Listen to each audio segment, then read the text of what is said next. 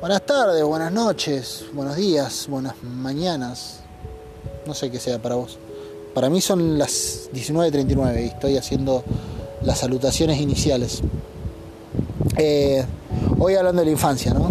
La infancia, la nación más bonita. Eh, cuando, cuando somos chicos vemos el mundo de una manera muy diferente a cuando somos grandes. Eso no es ningún secreto. No estoy diciendo nada nuevo. Lo que. Lo que Tampoco, tampoco tengo la necesidad de decir cosas nuevas, no, no, no es tan indispensable para la vida decir cosas nuevas. Por ahí, más que, que decir cosas nuevas, porque a veces por decir cosas nuevas decimos cualquier cosa. Más que decir cosas nuevas, me parece que, que, tenemos que tratar de decir cosas que, que, nos parezcan relevantes, aunque sea algo ya dicho. Eh, cuando somos chicos miramos el mundo de una manera muy distinta.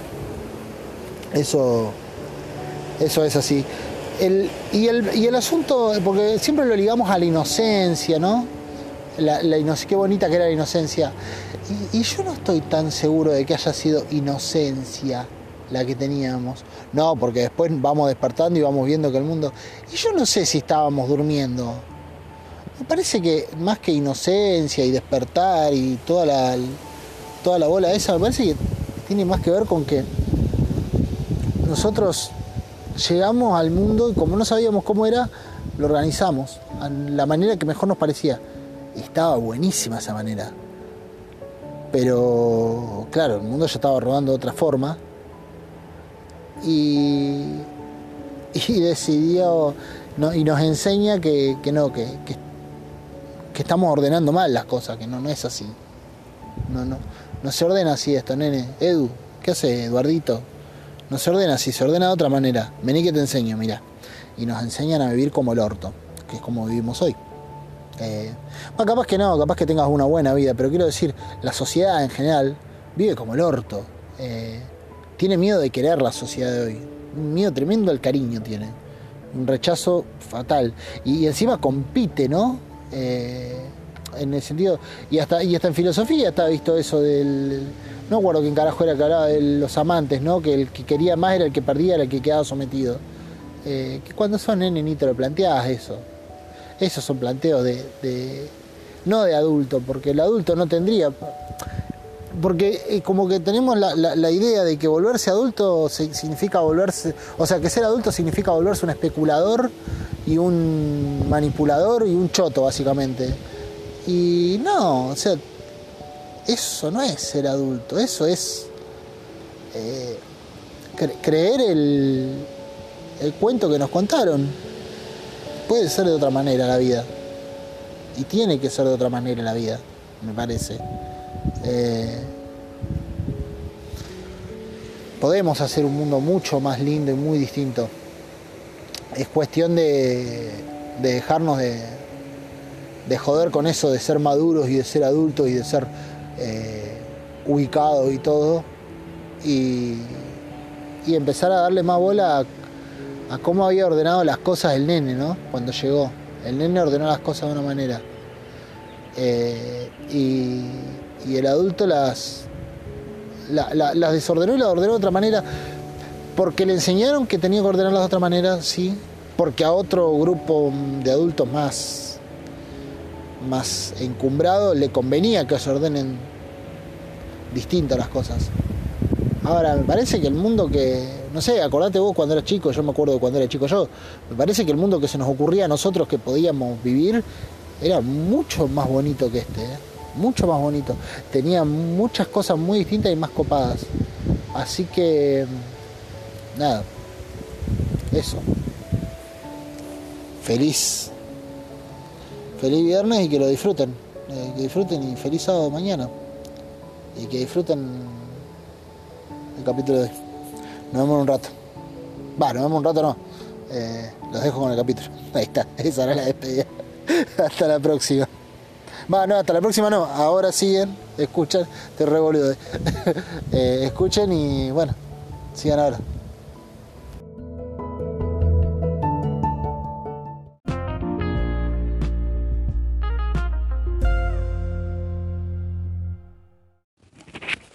Infancia es una patria hermosa a la que siempre podemos volver. aunque en general nos tiene unas, unas fronteras que, que, son muy insondables, hay que cruzar como una especie de Amazonas eh, emocional para volver a la infancia, porque hay que desandar todo un camino de, de creencias erróneas. Porque hoy, hoy iba a hablar de otra cosa, de, temas mucho menos felices. Eh, pero desistí preferí inclinarme por esto. Porque no, estoy bien seguro, pero me parece que era, era bueno hablar de esto. Eh, a lo largo de la vida me, da la sensación de que nos vamos convenciendo, nos vamos y nos van convenciendo de que el mundo es una cosa y no otra. Eh, y, se hace tan convincente que, que, nos, nos, convencen en un momento de que hay una especie de, de muro, como el de Donald Trump o el de Juego de Tronos, eh, una especie de muralla eh, inabarcable, imposible de traspasar, que separa el mundo irreal, mm, que, entre comillas, ¿no? que teníamos cuando éramos chicos, del mundo real, que es en el que en teoría vivimos ahora, ¿no? Eh, nos convencen de a poco de que el mundo es esta mierda y que, y, que, está bien que lo sea. Eh, y, a ver, yo soy, yo soy un inconformista del mundo, a mí no me, no me agrada como es, no me agrada como está, si bien tiene un montón de cosas muy lindas y, estar vivo implica transitar cosas muy lindas que valen mucho la pena eh, ser transitadas hasta el final, eh, porque siempre hay una sorpresa guardando. Es algo que estoy tratando de reaprender en este último tiempo, pero siempre hay una sorpresa esperando a la vuelta de la esquina. A veces parece que no, y es como, oh, no, es un sendero de tradiciones y monotonías parece la vida, pero no, eh, porque una de las cosas maravillosas que tiene es que somos todos principiantes en esto de vivir. Eh, y todos es la primera vez que atravesan. No hay alguien que diga, ah, no, yo tengo 20 años por segunda vez o, o, tengo 30 o 40 por tercera vez. Es la primera vez y la única vez que vamos a tener, que vamos a estar acá y ahora, en este momento. Es la única oportunidad de decirte te quiero o no que tengo. Eh, y es la única oportunidad que tengo de, un montón de cosas. Eh, por lo tanto, eh, vivir implica una experiencia fabulosa, porque cada momento es, no, no, no, tiene, no tiene precio. Y esto, lejos de ser una especie de ayuda suicida, eh, que, no sé si le serviría mucho mi ayuda, va por otro lado, que es el, tema de decir, eh, sí, la vida tiene cosas lindas. Tiene un montón de cosas de mierda, pero tiene cosas lindas. como dicen por ahí, merece ser vivida. Eh, o no sé si merece la vida ser vivida, pero conviene vivirla. Es decir, para estar muerto tenés el resto de la eternidad, hasta que se decida lo contrario. Eh, pero para estar vivo tenés esto, este rato, ahora. Y a veces nos morimos antes de tiempo. Pero no me refiero a eso, sino que me refiero a que yo estoy inconforme con el mundo y con la vida también. Yo creo que la vida podría ser otra cosa. No la vida en sí, la, existencia en sí, sino el, el, escenario en el cual transitamos la vida, ¿no es cierto? El mundo es como una especie de gran escenario eh, en el que transitamos nuestra vida y, y ahí tomamos decisiones eh, y, caminamos de acá para allá de acuerdo a, a, justamente a la disposición del escenario. Sabemos que hay cosas que podemos hacer y cosas que no. Sabemos que hay... Eh, ¿Cómo se llama? Eh, me están contestando algo de la, de la carrera. Estoy estudiando para martillero público, no sé si lo comenté alguna vez. Y tengo que entregar un parcial. En teoría lo debería entregar hoy. Pero como es a distancia lo que estoy estudiando, son referenciales las fechas. Eh, digamos que con. Que con Coso, con. Me dicen el primero de noviembre tenés que entregar, pero es dentro de la semana del primero de noviembre. Claro que la semana del primero de noviembre termina ahora, porque el sorete este siempre pone la fecha el viernes. Pero bueno, si me pasa un par de días también me lo va a recibir. Eh, esperen que voy a hacer una de esas típicas respuestas porque me acaban de, responder, tenía una duda sobre el parcial, me acaban de responder una compañera. Eh, entonces yo le pongo genia total, que es lo clásico que se dice eh, para decirle a alguien muchas gracias por lo que me acaba de dar. No tengo muchas más palabras de agradecimiento porque en parte eso es una desconocida y además no es que me estás donando un riñón, me estás dando una respuesta a un parcial. Eh, a mí ese tipo de expresiones me resultan eh, recontra chetas, no sé por qué, no, me agradan, me parecen, no, me parecen genuinas. Es como que le estamos exagerando, viste, como para, ay, sos lo más, sos luz, luz, carísimo. Eh, en fin, me fui de tema a la mierda. La cuestión es que, bueno, me responde esto y, y me saca una duda, entonces se lo agradezco. Con este formalismo del siglo XXI. Eh, esos formal, formalismos informales, ¿no? Genia total, no, soy re informal, pero es un formalismo a la vez. Así somos, las personas más raras, las personas del siglo XXI.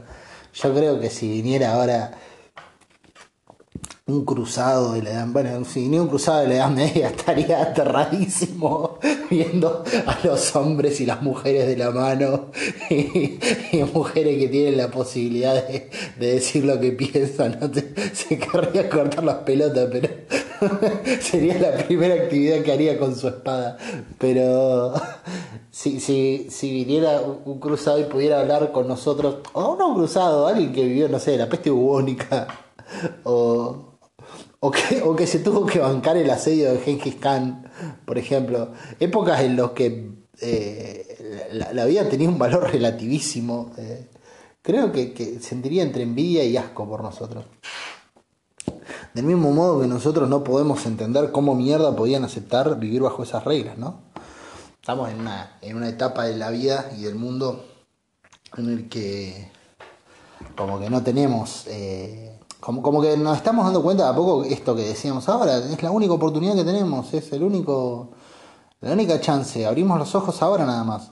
Eh, y si bien coincido con lo que decía una vez, creo que lo dije la otra vuelta, el papá de la oveja Hernández, el técnico de básquet, esto la vida no es corta, falta un montón. Yo tengo 30 años y me costó un huevo llegar hasta acá. O sea que de acá a los 60 tengo un montón y ahí todavía voy a tener vida útil, digamos. O sea, no, es que si todo sale bien, no, voy, a, voy a estar todavía con, con, posibilidades de hacer cosas y de emprender y de, sentir y de vivir y voy a estar eh, dispuesto a ver un mundo nuevo. Eh, la vida, viste, como que, como que de, a poco, eh, si bien, si bien tiene, su tiempo, o sea, no, no, tenemos que estar tan asustados y guau, no, pasó, mira el tiempo.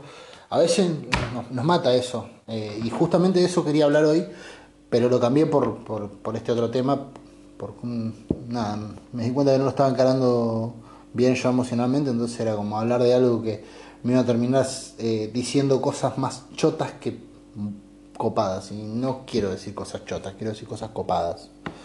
Eh, porque mm, para cosas chotas tenemos el día a día. Intento, intento aportar algo un poco más. Eh, no, no, sé si quiero ser un, ente de, desilusión. Al contrario, parece que una de las mejores cosas que podemos tener es tratar de vivir lo más ilusionados posible.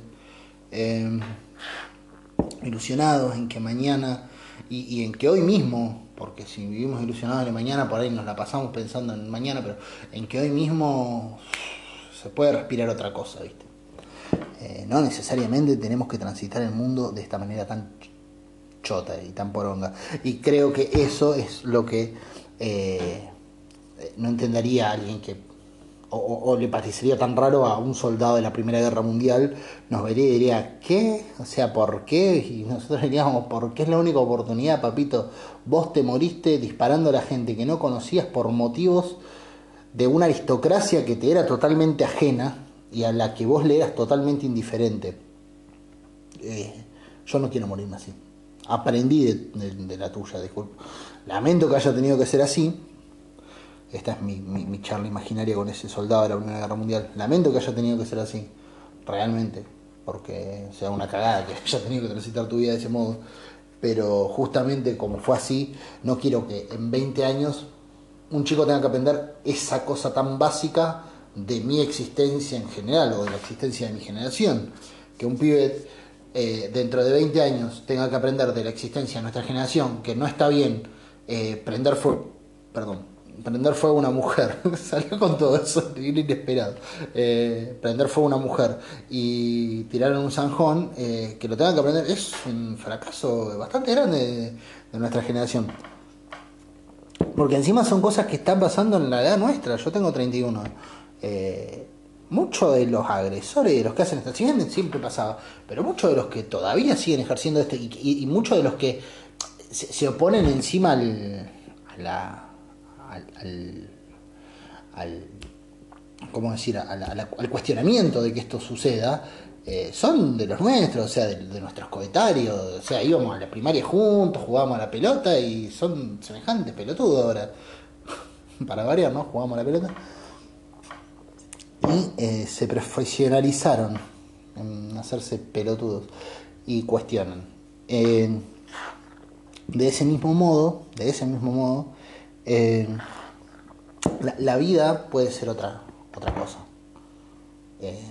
Y, yo quiero que el día de mañana, eh, así como yo tengo para, para aprender de, la cultura, de la generación del 60, de una buena parte de la generación de los 60, es decir, se puede ser rupturista y se puede eh, triunfar con ese rupturismo, porque si bien el movimiento hippie pasó y el mundo después avanzó hacia otros lados, no se puede negar tampoco que dejó unas semillas que hasta el día de hoy sobrevivieron. Eh, el movimiento hippie de los 60 y, eso, a esa generación tengo para aprenderle eso, es algo muy copado que tengo para aprender de esa generación. Eh, sobre todo el, hecho de que ser joven también tiene que implicar cuestionar y romper el modelo, no seguirlo repitiendo. Ser joven no es solamente la condición física de poder empujar más fuerte el arado, sino eh, es la condición también espiritual e intelectual de eh, cuestionar el, el mundo y tratar de romper el molde. No individualmente, sino colectivamente. Eh, no hay que. Si, hay una cosa. No sé si va a ser tanto de la infancia esto. Hay una cosa muy. Muy loca con, con, con, esta, con, con, la actualidad es que de la gente no, no, quiere pertenecer a colectivos, ¿no? Como, no, yo no soy, no, no me gustan los sismos, yo no pertenezco, a ningún ismo. Eh, eh, Fito Páez. Eh, que ahora es kirchnerista, precisamente, mira. Entonces, eh, como ves, a todos los alcanza el archivo. Ese es un balazo que más tarde o más temprano te pega en la mollera, Fito. Eh, en la nuca, en la mollera no en la nuca, te la da. Vos disparás para adelante, queda tranquilo. El mundo circular y en algún momento la bala pega la vuelta. Eh, pero. ¿Cómo se llama? Eh, hay una cosa, viste, como que no, de no querer pertenecer, no, yo no dejo que me guíen como ovejita, qué sé yo. Y es al contrario, o sea, ser guiado como oveja justamente es querer vivir en la individualidad. Y esto no, no, implica la no libertad de pensamiento. ¿eh? Yo creo en los pensamientos críticos y en que, por ejemplo, ahora que fueron las elecciones, ganó Alberto Fernández. Eh, buenísimo, porque la verdad que no quería cuatro años más de, de, lo que veníamos viviendo. Ahora, eh, esto no implica que cuando, cuando que eventualmente va a pasar, que el gobierno que venga eh, ajuste y apriete de vuelta a la gente, porque es como la, es la, la es el caño de escape del, del, modelo que nos vendió el FMI, la gente. Eh, cuando haya que darle, habrá que darle, porque no, no, y pertenecer a un colectivo no implica no ser crítico de ese colectivo. Eh, ahora, el individualismo este, eh, justamente es lo que nos lleva a transitar por el molde sin chocar nada. Es como un pez en una pecera, ¿no? Si un pez eh, está en una pecera y nada solo por su cuenta, va chocando contra los bordes, se lleva a los bordes, pues nunca va a romper el vidrio. Ahora, si va el cardumen entero y toma impulso una, dos, diez, treinta veces, en algún momento lo rompe. Y eso no implica que todo el cardumen capaz que piense igual pero sí implica que todo el cardumen junto tiene la fuerza de romper ese molde.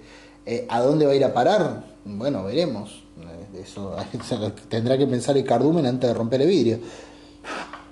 Pero digo, si la piensan bien, tal vez pueden llegar al océano, como en Buscando a Nemo, eh, porque nada se logra sin el, el, apoyo del, Si no somos todos, o, la gran mayoría, o muchos. Bien lo dice Oestergel, el único héroe es el héroe colectivo. Eh, Oestergel creo que lo decía, no me acuerdo. Entonces como esa costumbre ahora, viste, de no, yo no, los sismos no me van, yo no soy de ningún grupo porque a mí no me adoctrinan, bla, bla, bla. Eh, siempre como que me da para decirle a esa gente, no se trata de adoctrinamiento monstruoso, se trata de eh, fortaleza, fortaleza porque en un mundo que apunta a la desorganización de sus habitantes, o a la, desorganización programada, ¿no? Desorganización en el sentido de que cada quien por su lado hace su vida, tiene sus historias, sus experiencias, eh, dentro de la organización de cumplir tus ocho horas de trabajo, todo esto que hablaba en el capítulo del deber ser, de, nacer, estudiar, eh, si, si, si, estás en determinada clase social, eh, hacerte un par de viajes, casarte con, con alguien que que sea una persona bien como vos, ¿no? Eh, cada tanto participar en las elecciones, en época de elecciones tirar un par de memes eh, haciendo alusión a tu candidato, y después te guardás cuatro años, eh, y, no, no, es la intención politizarlo.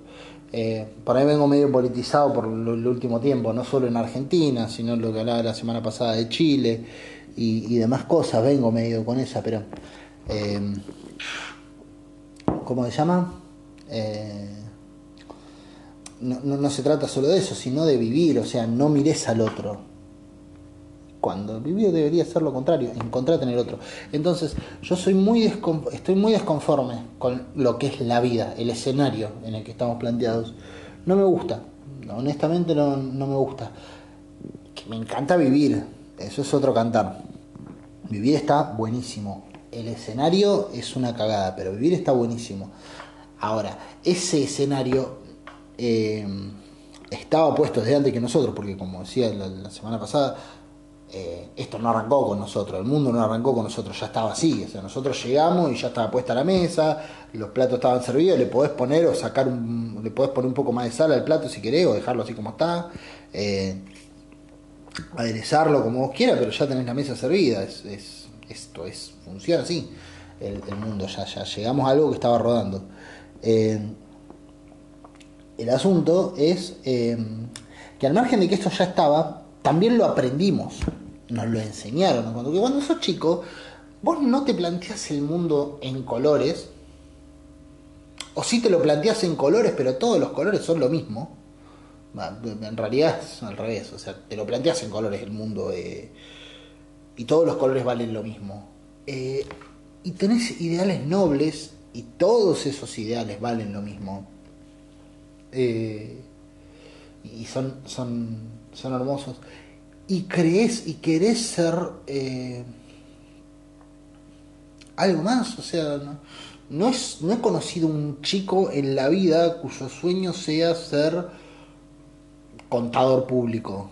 No conocí a un chico chiquito cuyo sueño sea, capaz que lo conocí y, que debe existir, debe existir, pero quiero decir, eh, no soñabas con tener un almacén,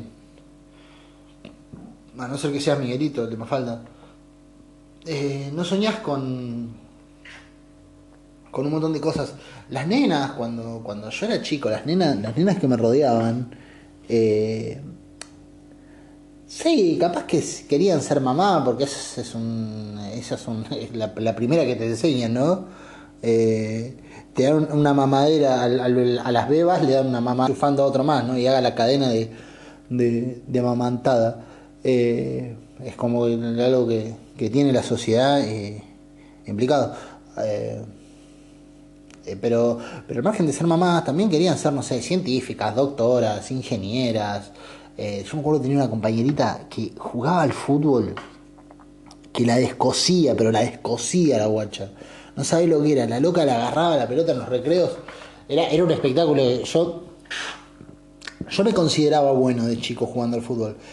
Hoy lo relativizo un poco más, no estoy tan seguro de qué tan, qué tan objetiva era mi percepción. Eh, pero cuando era chico me, me, consideraba bueno jugando la pelota. Ahora, esta chabona agarraba la pelota, me pasaba por al lado. Yo era, yo era gordito, era torpe. Eh, bueno, no era torpe, pero no, era muy rápido. Eh, Va, no sé, capaz que sí, no estoy tan seguro ahora. La, verdad que no, me recuerdo ahora tanto eso, pero quiero decir, no era el que le pasaban la pelota, más bien yo la tenía que agarrar en un rebote porque a mí no me la iban a dar por motos propio de mirar, ah, mira, está Eduardo solo, le voy a dar la pelota a ver qué es capaz de hacer. No me tenían confianza. Después la clavaba en un ángulo, ¿eh? porque le pegaba muy bien a la pelota y tenía mi gambeta y todo. Pero me tenía que ganar esa confianza.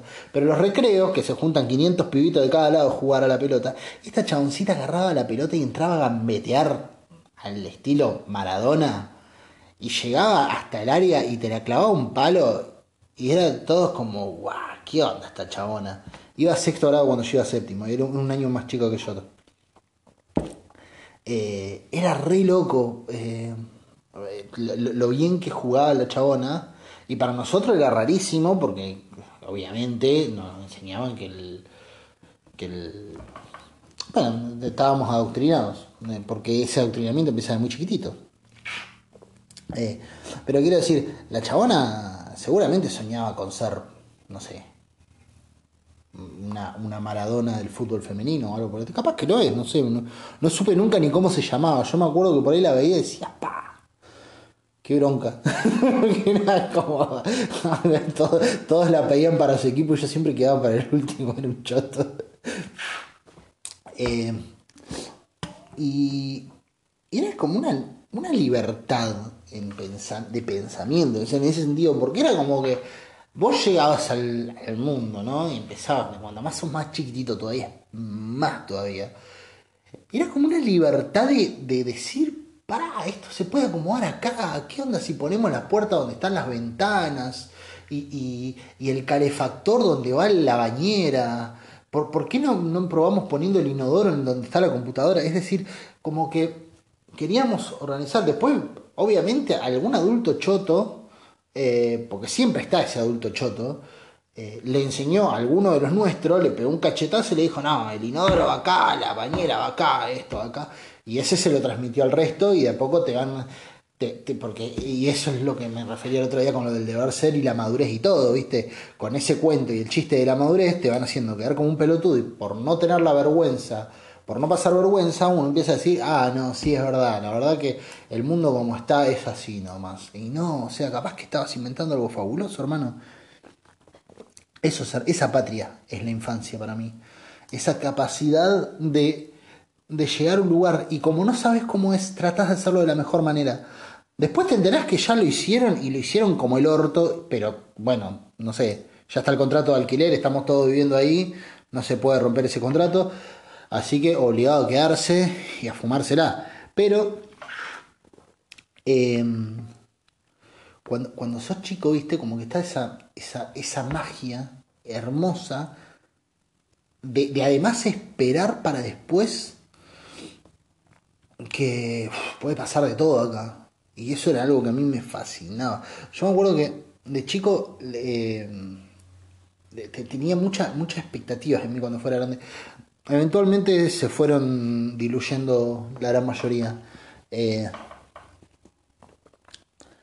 pero creo que una expectativa que tenía para cuando fuera grande, y fue algo que no, no es que lo, planifiqué, no, lo pensé nunca cuando era chico, eh, y alguna vez me gustaría poder entrevistarme a mí en N, eh, nunca lo he hecho, y creo que en parte porque a veces me da un poco de miedo a ver qué respondería. Es eso es algo triste de la, de, de, la adultez, ¿no? Cuando te das cuenta y decís, che, ¿qué onda? ¿Qué, le, qué diría este nene? Si yo voy ahora, ¿no? Y lo siento, Eduardito ahí, y le empiezo a hablar de la vida y los proyectos, qué sé yo, y le cuento quién soy, cómo soy y todo, y de repente en algún momento sin que se dé cuenta le digo, che, ¿sabés que mi nombre es Eduardo Ulloa Norambuena? Y mi documento es 33.921.835, vengo del 2019 y esta es tu vida a los 31 años. Yo no sé, yo creo que un poco se largaría llorar el pendejo. Eh, pero en algo creo que estaría un poco conforme conmigo después de hablar. Y es que eh, yo creo que Eduardo, el, el chiquitito, ¿no? Eh, el chabón, parezco Riquelme hablando en tercera persona. El, el, el loco, dos cosas no quería perder. Una era la libertad, de eso estoy seguro. Eh, de, hecho hay un par de cosas que, a mí me, encantan de mí de chico. Yo hay, cosas que amo de mí de chico. Eh, en ciertas cosas a veces digo qué pendejo de mierda que era. Pero hay otras cosas que yo me... me, porque también es, es, es eso. Eh, se me llenan los ojos de lágrimas. Que soy, muy sensible, eso no sé si lo había contado. Eh, pero yo creo que dos cosas lo quería perder. Una era la libertad y la otra esa cosa crítica de decir por qué hay gente que está como la mierda y qué puedo hacer para esas personas.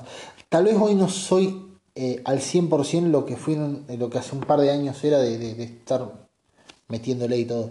Pero yo creo que era un, chaboncito que, no, quería olvidarse de los demás y no quería perder lo que más adelante aprendió que se llamaba empatía. Eh, más adelante aprendí que se llamaba empatía, pero era esa cosa de...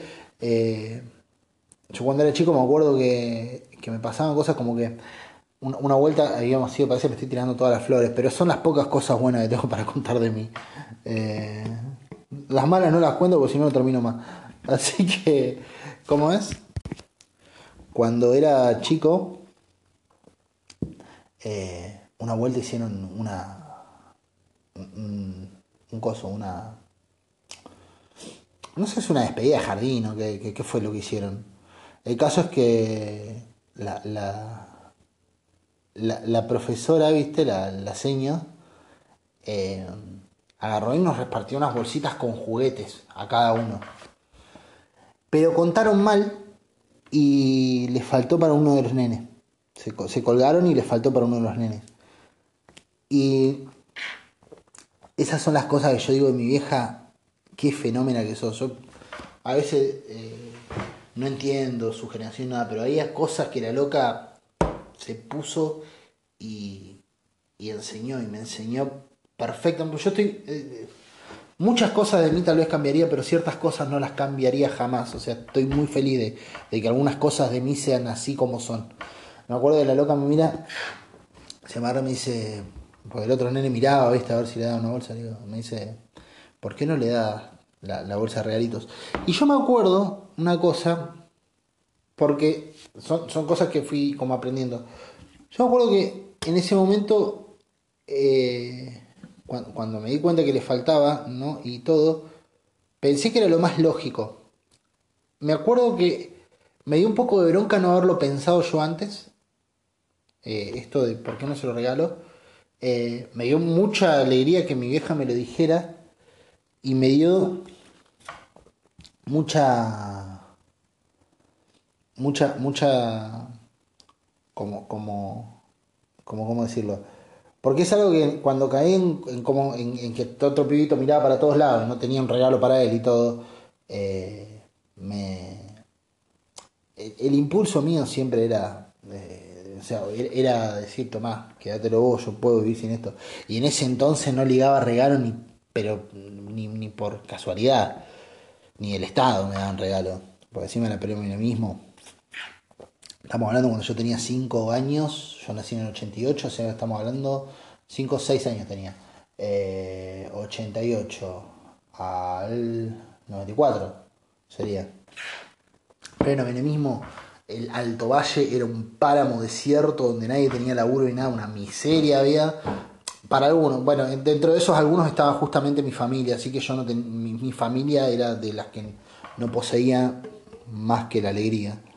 Eh, el caso es que a mí no me importaba ser el que no tuviera, me, me, jodía ser el que, el que tenía cuando otro no tenía. A lo que voy es, eh, me acuerdo que fui, le di el regalo y, hice un espamento la, y todo. Me sentí re bien conmigo mismo, me acuerdo. Eh, y en el parte me quedó grabado y aprendí esa vez, digo, y fue decir, la próxima vez que suceda una situación similar, no tengo que esperar a que alguien me lo diga, lo voy a hacer yo. Mi vieja a veces cuenta esa historia y nunca cuenta que ella fue y me lo dijo para, para que yo lo se lo entregara. Yo al contrario, yo siempre, siempre, siempre lo recuerdo porque digo, que bien enseñado que estuve, ¿no? O sea, me podría haber dicho, bueno, Edu, vamos, vamos rapidito a ver qué te regalaron. Que a regalitos no vas a tener hasta dentro de. hasta que se vaya menos, más o menos. O sea, prefirió enseñarme a hacer algo re choto, que es para un nene desprenderse de algo que no tiene, por otros medios que no sea el, que te pueda regalar en la escuela Después buscaron un juguete y me dieron una, un juguete que no me gustó, una mierda quedó tirado en la casa. Un robot que estaba medio hecho mierda, así que de, objetos perdidos, ¿viste? Eh, pero esa parte, eh, como que el, el, chaboncito, o sea, Eduardo chiquitito, la tenía recontra incorporada y, se la, y se la quiso seguir haciendo carne con los años.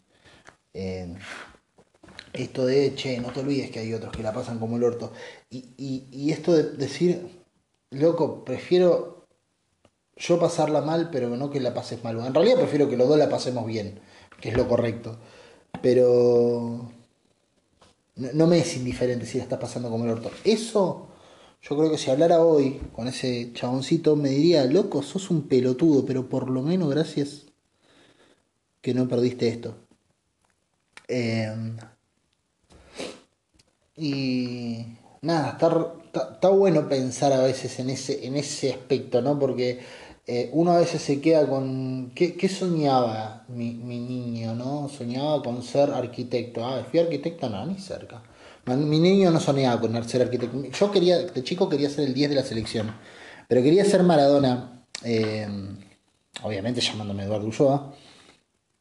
En realidad quería ser Messi, solo que no sabía que existía Messi y estaba por ser Messi eh, al mismo tiempo que, yo. O sea, como que él sí tenía las herramientas para ser Messi. Yo lo soñé y él lo ejecutó, digamos. Eh, con la diferencia de que no salió campeón del mundo todavía. Cosa que sí, y no jugó en Boca, cosa que yo hubiera recontra hecho. Pero bueno, Messi no es de Boca. No le puedo echar la culpa de eso.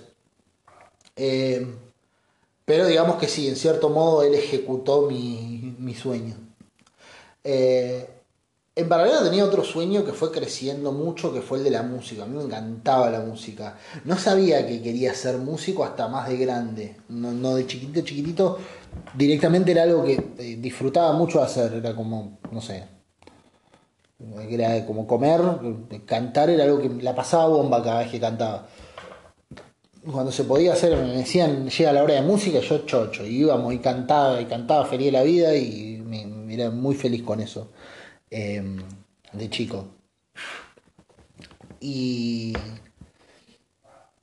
y ahí surgió otra de las cosas que yo digo, por eso hay padres que conocen muy bien a sus hijos, ¿no? Eh, capaz que padres que, capaz que todos los padres conocen muy bien a sus hijos.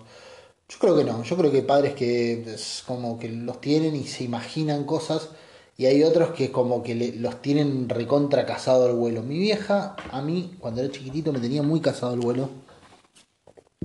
Y a los nueve años me obligó a ir a guitarra. Eh, yo siempre digo que es, si hay algo que le agradezco mucho a esa chabona es haberme mandado guitarra, porque a partir de ahí aprendí a hacer algo. ¿eh? Pegó un salto de segundo. Eh, aprendí a hacer algo ahí que hasta el día de hoy me acompaña, que es de las cosas que más me gusta en la vida, y que, y que es, es el, el camino que quiero seguir desarrollando. Lo lindo de la música, ¿no? Llegado un momento, porque obviamente al principio era decir, bueno, yo quiero llegar a llenar el Luna Park. No, llegué a llenar el Luna Park. Todavía, por lo menos. Eh, pero llega un momento en el que caes en cuenta, y, esto, esto sí, porque también, obviamente, así como tiene sus cosas, tiene sus otras cosas ser chico, y es que, ahí salgo a caminar un cachito, y es que, claro, te enseñan por ahí a, los determinados nombres del éxito, ¿no? El éxito es eh, esto, llenar el Luna Park, el éxito es em, el Gran Rex, el éxito es el, eh, jugar en, la selección, el éxito es pintar un cuadro y venderlo como si fueras Van Gogh ahora. Eh, hacer una película de Marvel, no, sé. Y, esto respecto de quienes, quienes les guste transitar el camino del arte me, van a entender más claro si, es que no son re famosos. Y si, y si son re famosos tal vez también. si es que alguien escucha esto, ¿no? Siempre partiendo de esa base. Que es que, a ver, el éxito eh, te enseña como que es esto por, una cuestión de, de, conveniencia, un poco de que te frustres rápido. Porque claro, no todos llegan eh, hasta ahí. Eh, es, yo siempre escucho cuando te vienen ¿viste? estas Lali Pos y todo esto. Eh, tienes tú ese pobre, la chava no tiene la culpa, sobre todo tienes tú ese te caen con esta, viste, de que no, si lo soñás de verdad y, y todo, y lo vas a cumplir y bla, bla, bla, bla. Y en realidad,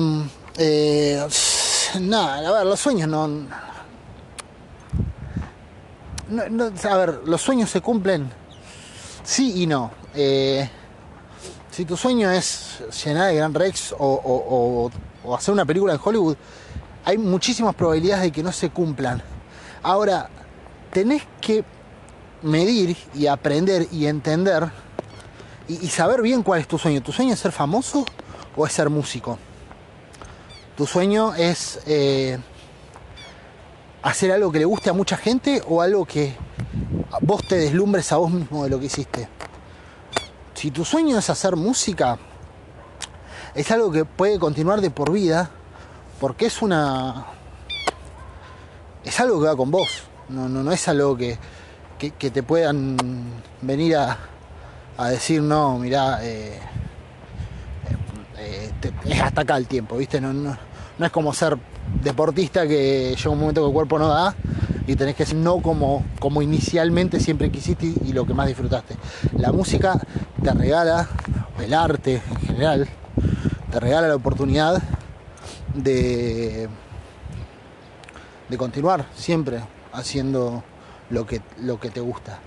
Entonces, eh, es algo que es un camino que continúa y continúa y continúa eh, y el éxito, en ese caso, es sentirte vos cada vez mejor con lo que haces, o sea, sorprenderte cada vez más a vos mismo y continuar haciéndolo, continuar haciéndolo. Eh, aunque a mucha gente le parezca una cagada, eh, porque en definitiva, al ser tan subjetivo, lo importante es que te sorprendas vos mismo. Ese es el verdadero éxito. Cuando, y por eso digo, los sueños se cumplen y no se cumplen en ese sentido. No se cumplen en el sentido de que mm, son pocos los que van a llegar a llenar el Gran Rex, los que van a llegar a trabajar en Hollywood, son pocos los que van a, eh, a hacer una gira internacional o a grabar un video con tal o cual músico. Ahora, si estás apuntando ahí, tal vez tu sueño no sea la música, sino los flashes. Y ahí ya estás, ya estamos en otro terreno. Ahora, si tu sueño es la música, o sea, lo que amas es eso, si lo que querés hacer de tu vida es, es hacer que el aire vibre y, y con esa vibración decir algo que tengas para decir y ver si con eso alguien encima se emociona, que es lo más lindo que puede pasar, eh, va, seguramente hay cosas más lindas, pero dentro de las, no sé, 10, 20 cosas más lindas que te pueden pasar en la vida, está seguro esa. Eh, como es, si, tu sueño es ese, eh, sí se va a cumplir, porque depende de que lo continúes haciendo. yo por ahí no, no, no logro eh, entender a veces a la gente cuando, cuando dice, no, bueno, lo largo, o sea, esta cosa, ¿no? Volvemos a lo mismo, después el mundo te enseña a, entre comillas, madurar a, lo que está bien, a lo que tenés que hacer, a, qué es ser una persona eh, centrada y qué sé yo. Entonces ciertas cosas como que te las va prohibiendo y te va diciendo, mirá, loco, ya estás grande para armarte una banda. ¿Por qué mejor no te dedicas a esto que no te gusta pero te va a traer tu sustento, etcétera, etcétera? Em, y si tu felicidad era la banda, ¿por qué la dejas? Si, tu felicidad era armarte una banda o salir a tocar solo o hacer, ¿por qué lo dejas?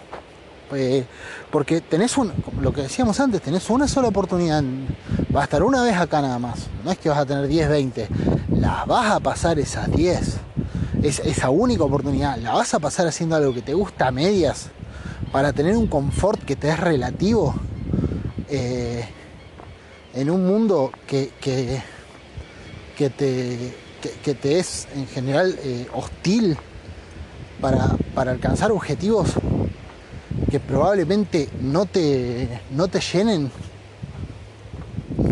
Y ahí es donde es donde creo yo eh, empezamos por ahí a, flashear y a, equivocarnos. Eh, porque nos empiezan a vender como que tenemos determinadas obligaciones.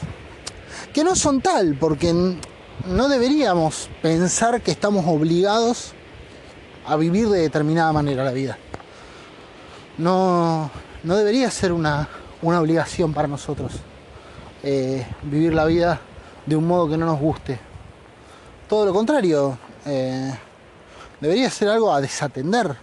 Y con esto no estoy diciendo eh, largar todo y hipiala. Va, si querés hacerlo, sé lo que sé yo. ¿Quién soy yo para juzgarte? Pero lo que, a lo que me refiero es eh, que eso no implique que dejes lo que te haga feliz en la vida. Y cuando sos nene, ni se te cruza por la cabeza vivir de algo que no te haga feliz o, vivir la vida de un modo que te haga infeliz. Eh, ser feliz es una de las prioridades de chiquito. Eh, por eso le ponemos tanta onda a los juegos y nos hacemos tanta, tanta manija, porque los juegos nos dan felicidad y queremos jugar porque queremos ser felices. Eh, y de grande medio que nos empieza a chupar un huevo ser felices. y que no es que nos chupe un huevo ser felices, sino que nos acostumbramos a ser infelices. Y yo creo que por ahí el nene, eh, esa patria, cuando volvemos a la patria, creo que te piden el, documento y ni bien ingresás, eh, no te dan visa de estadía ni nada de eso. Sí te dan un folletito en el que te dice, eh, loco, bienvenido a tratar de ser feliz es lo más importante.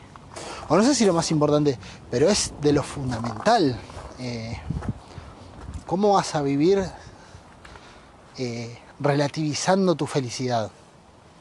¿No? ¿Cómo, la vas a postergar de, modo. de un modo tan eh, vacuo, tan, tan como a la que te criaste, ¿no? O sea, como Decir, bueno, qué sé yo, me muero. Vivo ahora hasta donde diga y dice, qué sé yo, vivo así, no pasa nada. me compro un tele y, y todo bien. Macho, ¿qué? pero sos feliz. Eh, sé, qué sé yo, a veces, cuando, a veces, cuando voy con los pibes a jugar al fútbol 5 la paso bien, cagamos risa, tomo cerveza. Eh, el otro día cogí una minita y, o, no sé, o, salgo con la gorda y con, y con los nenes y fuimos al patio de comida y volví. Eh, la pasamos, estaba re lindo, vimos una peli ahí con los chicos y, y nada, pero ya ahora el, mañana tengo que laburar, así que me voy a acostar temprano, me voy a sobre rápido. Y mm, a ver, no estoy diciendo que sea fácil salir de esa rutina, ¿eh? No lo estoy diciendo. Eh, pero ¿te parece un buen plan para seguir? Para el resto de tu vida. Si el nene, que eras vos cuando eras chiquito, te ve haciendo eso, o si vos le decís al nene de chiquito, che, vas a hacer esto de tu vida, ¿vos crees que va a estar contento o que te va a querer mandar a la mierda? Eh, porque las prioridades son otras, ¿eh? Yo los veo a mis sobrinos, tengo dos sobrinos. Eh, hijos no tengo.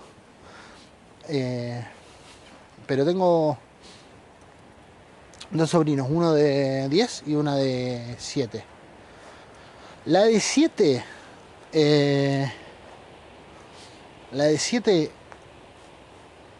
es como que lo único que importa para ella, eh, básicamente, es jugar y divertirse y pasarlo bien. O sea, cuando me ve, no le interesa ninguna otra cosa de la vida. Eh, ella quiere jugar y estar contenta y siempre quiere estar contenta y quiere estar bien y quiere tener sus nuevas eh, aventuras.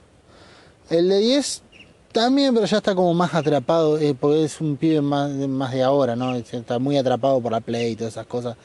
pero por ahí pasa su felicidad también. igual tiene un arma como un poco más melancólica. la de 7 no. La de 7 es tiene espíritu muy interesante. Eh, a veces te puede hacer cabrear, pero es un, tiene un espíritu muy interesante. Eh, ahora, yo no me, yo quiero, me, imagino que, ya por como está creciendo y todo, no, no, va a caer con los mismos planteos que caen los nenitos de, de mi generación, de decir, no, bueno, pero sí, hay que crecer, hay que madurar. Parece que va a entender la chabona, que crecer y madurar, y quiero creer que es el mundo que, que les vamos a dejar, o sea, si queremos hacer algo piola por las generaciones que vienen, eh, a los nenes que vienen, eh, enseñémosle que eh, el éxito que te, enseña el mundo es una cagada, es malísimo, porque es un éxito de marquesinas. Y a las marquesinas llega muy poco, entonces ¿cuál es el chiste? Cuando te plantean que eso es el éxito, ¿no? Lo que hacen es que como llega muy pocos, o te frustras antes de intentarlo, ni lo intentaba porque llega muy poco, así que no. Los que son un poco más perseverantes eh, tratarán, tratarán hasta que se cansen y, lo dejen, porque nunca van a llegar a la, marquesina, nunca van a ser tan diosas como Lali Espósito, ni nunca van a ser tan, eh, no sé, nunca van a ser tan eh, capos como Mariano Martínez, por tirar. Y entonces lo dejan ahí y, y entonces lo que van haciendo, van llenando a la gente de frustración, entonces la gente se frustra. Y. ¿Qué te pasa vos? Che, ¿a quién, a quién le. Perro? ¿Por qué está tan enojado, vamos? Está como enojado. No sé qué le pasa. Eh, ladra. Este chabón. Este perro es rarísimo. Eh, Ah, debe haber un gato o algo de eso.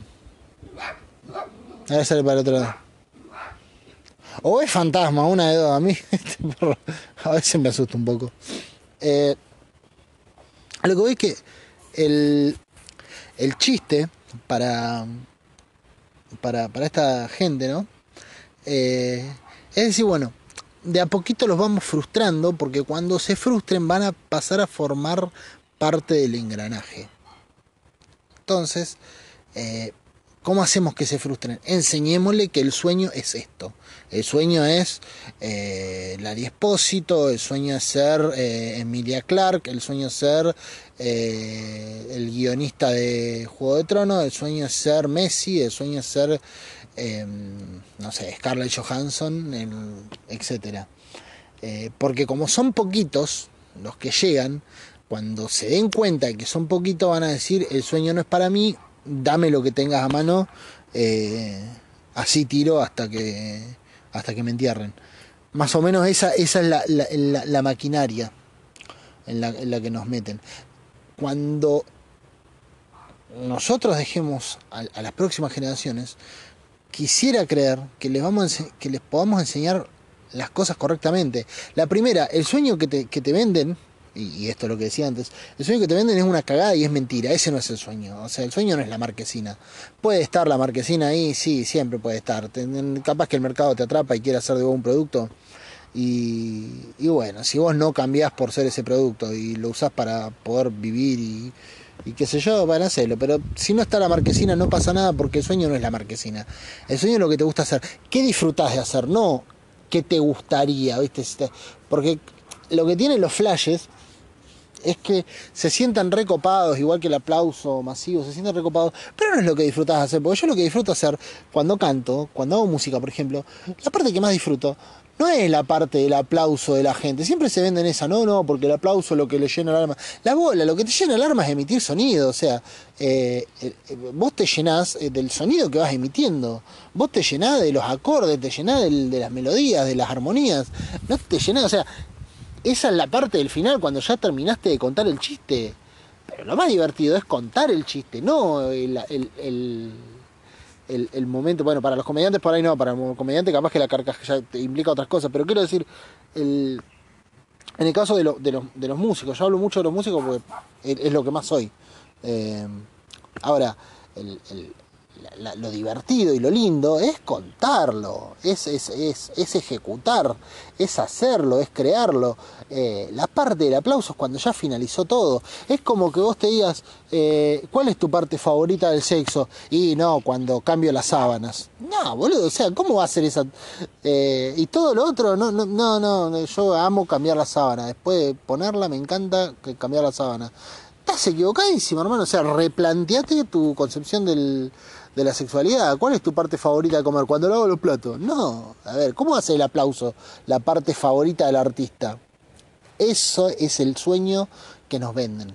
Nos venden los sueños como el orto y nosotros los compramos porque nadie te enseña cuando sos chico que no que compres bien el sueño, que, que, entiendas bien, nadie te, te, enseña. Entonces, la próxima generación, a los próximos nenes, eh, enseñémosle bien los sueños. Enseñémosle que te gusta actuar, dale. Que tu sueño no sea ser eh, Jack Nicholson.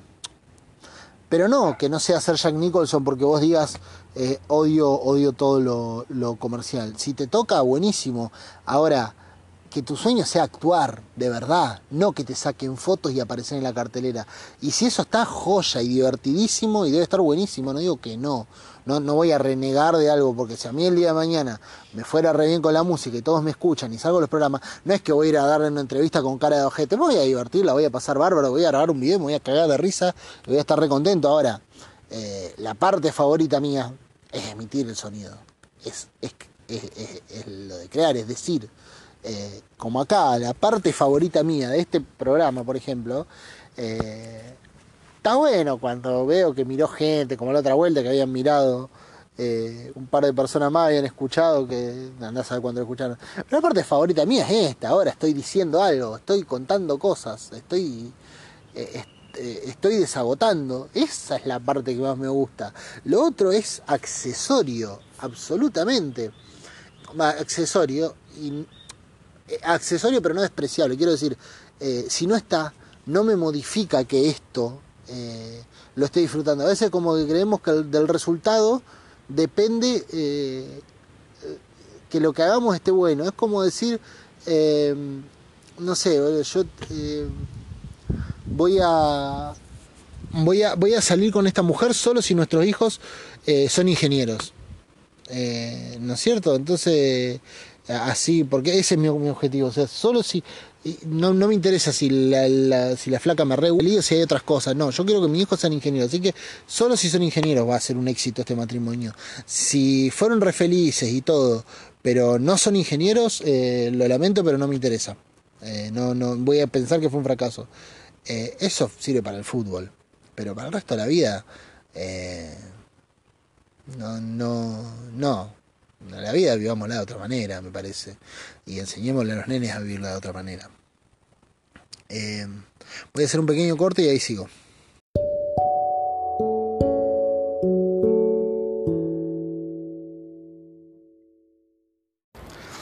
Eh, honestamente cada, cada vez me, empiezo a sentir más, más a gusto haciendo esto, el, el podcast, los audios de WhatsApp. Eh, que Claro, el otro día un amigo, no sé por qué comentábamos del, tema del, podcast y todo, y, y me dice algo así como como, ah, sí, le conté al, al otro amigo, y él pensó que eran audios de WhatsApp que vos ibas subiendo. Y claro, eh, eh, es retramposo el título en realidad y es como una gran estafa.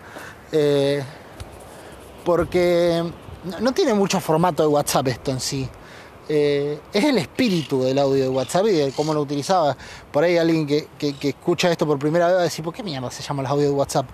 Y en realidad tiene que ver con que mm, yo con mucha gente que he conversado, esto ya lo he contado antes, eh, por ahí, eh, por, WhatsApp tengo un par de personas eh, muy específicas y muy especiales con las que puedo hablar largo y tendido. Entonces por ahí les mando audios larguísimos y lo que está muy bueno es que son personas que, porque muchos de mis amigos viven en la Loma del Orto, por no decir casi todos mis amigos, tengo dos amigos o tres, cuatro acá en, donde vivo, en, Río Negro. Pero yo, la, gran cantidad de mis amigos y lo mejor de, mis relaciones humanas los, cultivé en La Plata. Cuando me vine para, General Roca de vuelta, eh, todo eso quedó allá lejísimos y ha significado obviamente una, una especie de golpe anímico muy importante que, me, ha costado bastante eh, levantarme. Y hacer esto, ¿no? O sea, por, por WhatsApp es el medio de contacto tenemos, porque la verdad que voy muy poco para allá por razones económicas y de tiempo y un montón de cosas.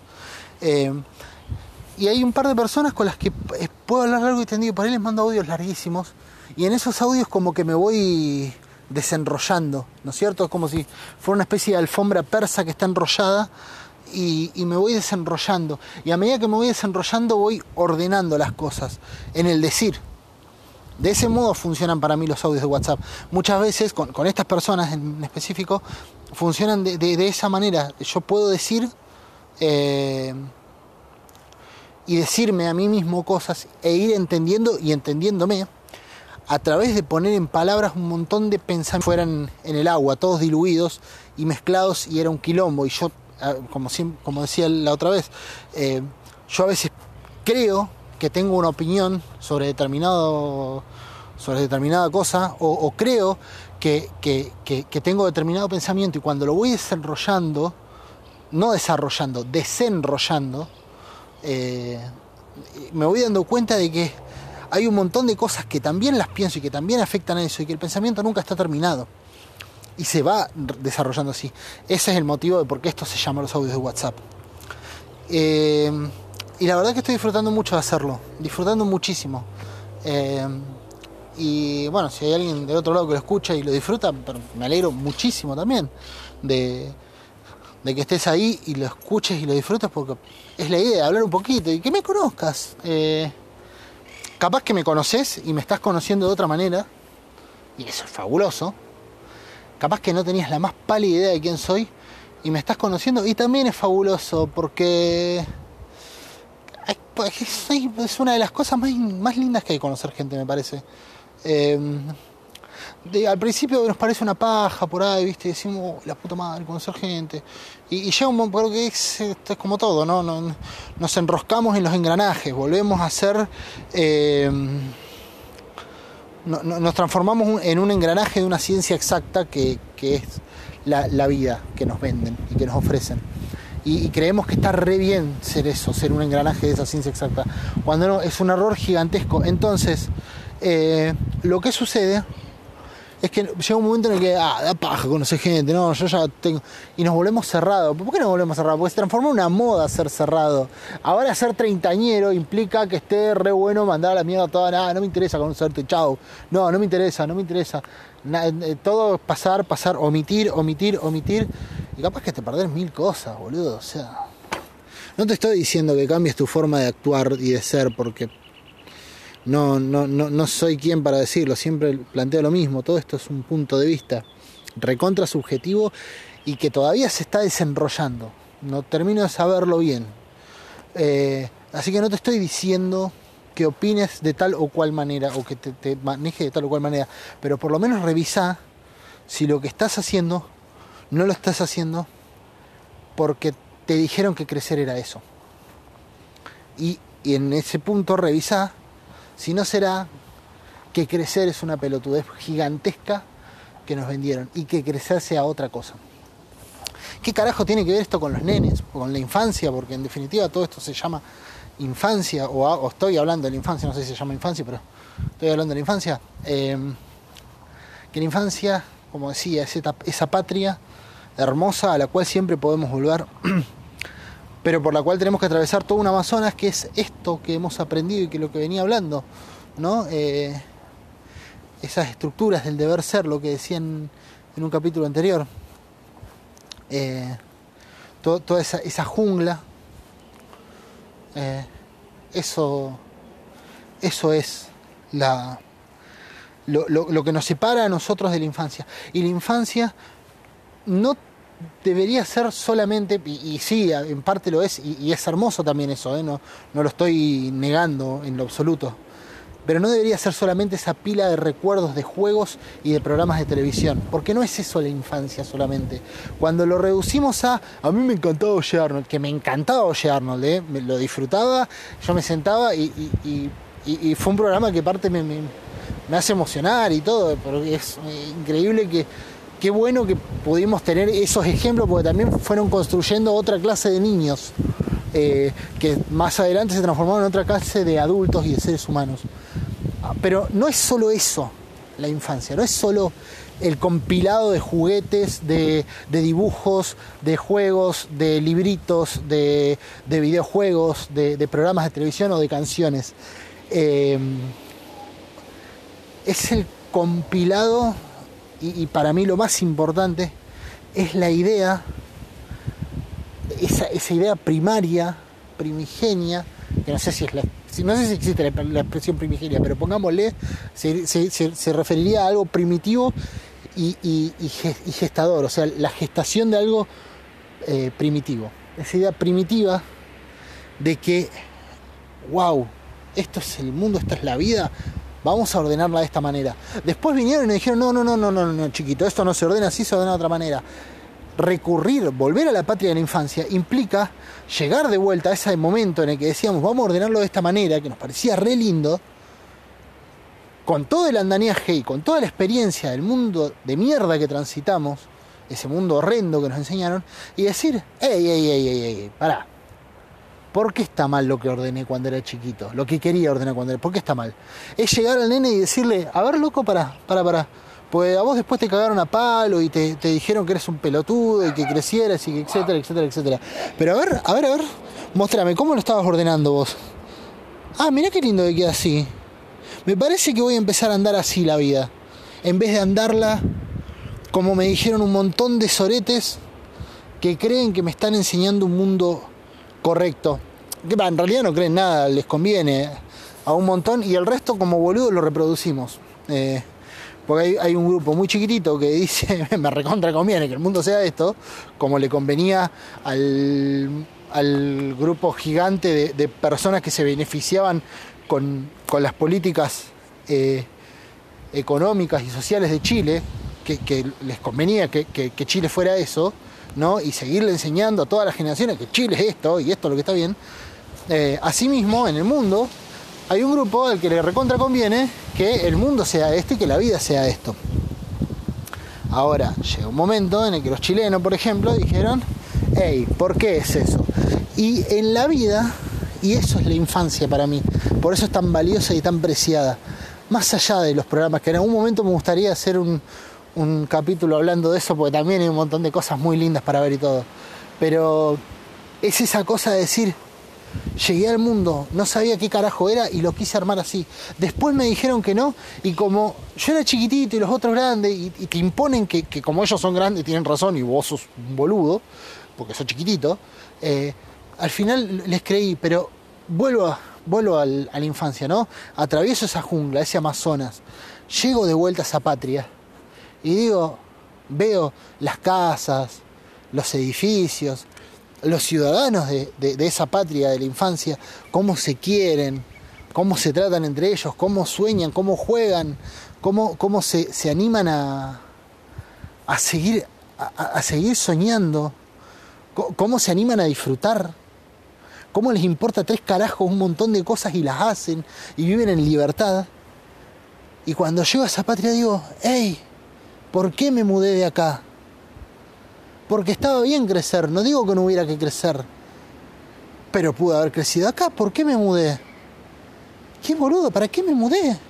¿Por qué le hice caso al vendedor de bienes raíces global que me dijo, no, nene, salí de ahí, andate acá, un penthouse, tenés gimnasio, vista, vista a, la, playa, se ve hermoso todo, vení, vení, vení acá, mirá, firmá acá, firmá, dale, vos acá vas a laburar 15 horas y vas a ser así, vas a vivir así, tus relaciones humanas van a ser eh, medio chota, pero mirá, tenés gimnasio, te vas al cine todos los fines de semana, ¿qué haces? Mirá, mirá, ¿qué andas andando en esa bicicleta de mierda? Bueno, no sé andar en bici, pero ponele.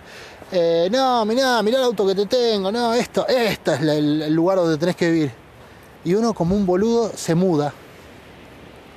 Se muda. Y uno es un salame, porque se muda. No es un salame, porque tampoco que, oh, que manga de pelotudo que somos.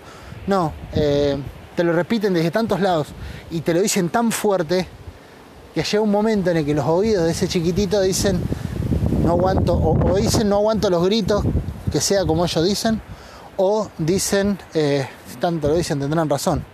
Y no, ¿sabes qué, Edu? No tenían razón, hermano. Vos eras chiquitito y todo, pero tenías clarísimo en un montón de cosas. Y no me quiero separar de eso. Esa es la infancia para mí. Lo otro es hermoso, es un compilado de recuerdos muy lindos. Es un. es formativo porque me formé en eso también. Porque es decir, yo me formé, bueno, como digo, viendo Oye Arnold y Los Caballeros Zodíacos, no me formé viendo Heidi y, em, no sé, y el Capitán Piluso. No, formaron parte de mi infancia ellos. Eh, y, me formé en, en, esos códigos y no en otros. Códigos que recién ahora nos empezamos a dar cuenta con gente de mi edad que compartimos y que somos mucho más parecidos a lo que creíamos y, y demás. Así me formé. Ahora, eh, Edu, no estabas equivocado, boludo. No estaba tan mal lo que vos planteabas. Eh, entonces, volví a la patria, llenate de esos recuerdos y de eso, porque es hermoso. Cada tanto me pongo a mirar tandas de propaganda del Magic Key o del Big Channel o de Cartoon Network de cuando de los 90, ¿no? de cuando yo miraba y me quedo, viste, el fantasma del espacio, Birdman o para o cosas así. Eh, y me recopo y me redivierto y todo. Eh, pero lo que más me atrae de pensar en mí de chico es esto otro. Eh, yo creí que la vida podía ser otra cosa. Estaba convencido y, después me, convencieron de lo contrario. Pero cuando pienso en la infancia y cuando pienso en eso, digo, no, loco, volvé, volvé, volvé, volvé. Volvé porque estaba re bueno. Y. Y nada, es. Es hermoso pensar. Pensar que es una patria a la que siempre podemos volver. Eso, eso es una. es un alivio en la vida, porque podemos volver, porque está ahí para nosotros. Buscala, atravesá la jungla, pasá por el Amazonas, desecha todo eso y volvé y vas a ver que va a estar ahí, esperándote con los brazos abiertos, diciéndote bienvenido a casa. No te tendrías que haber ido, no importa, Qué bueno que volviste, loco. Qué bueno que volviste, loca. Vení, sentate, jugá. Eso es la infancia para mí. Eh, no mucho más para decir. U E arroba gmail gmail eh, si me quieren mandar un mail o algo de eso. Y si no, no me mandan nada. si es que alguien llega a escucharlo. Eh, pero nada, eso. Eso, no, no. Sonó autoayuda y todo, pero. Nada, el, cuando eras nene, vos fijate que pasa una cosa con los nenes que es re loco, que es que, con la gran mayoría, que es que cuando uno se larga a llorar, a veces se largan a llorar todos. Ellos no saben que eso es empatía. Ellos no saben que, que están sufriendo porque otro está sufriendo. Capaz que no lo saben, capaz que sí lo saben, qué sé yo. Y uno cree que es un capo porque le puso nombre 20 años más tarde, o 30. Eh, cuando sos nene llorás porque otro llora. ¿Por qué de grande no? Qué sé yo. En fin, eh, bueno, eso, eso. Los, los dejo. Los dejo hasta la semana que viene. Eh, estos eran los audios de WhatsApp. Y espero que los lo hayan disfrutado. Eh, y los dejo con el tema de una de mis películas favoritas del mundo, se llama Rudy Cursi, actúa de García Bernal, Diego Luna y Guillermo Franchella, que es la historia de dos hermanos que juegan al fútbol y que a mí me encanta. Y el tema de la, de la película que se llama See You Crying, Yo te vi llorando, eh, el tema final, no, no el que canta, porque en un momento García Bernal la canta eh, y de un modo muy gracioso, pero la, la, versión original está buenísima y les dejo ese tema para terminar. Y nada, espero que pase una semana hermosa y que. que nada, que nos veamos todos en, nuestra casa, de vuelta. Vamos a jugar un rato. Seguro que hay chocolatada. Hasta la próxima.